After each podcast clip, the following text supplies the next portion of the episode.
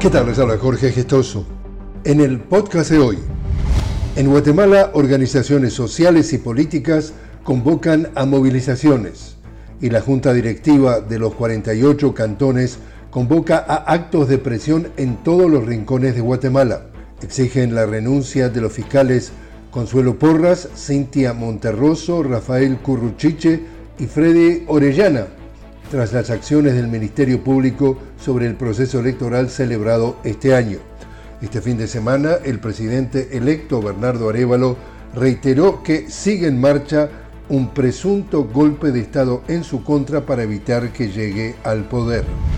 En Ecuador tuvo lugar el debate presidencial de cara al balotaje del próximo 15 de octubre, centrado en políticas económicas, combate a la corrupción y planes para enfrentar la inseguridad.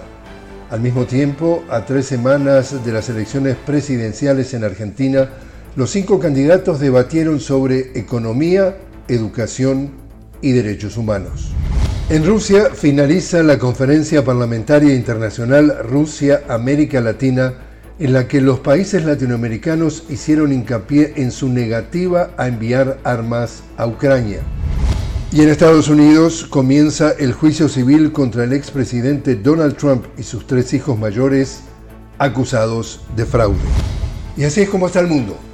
Les habló Jorge Gestoso. Los invito a que me acompañen en otro podcast de La Noticia con Jorge Gestoso. Hasta entonces.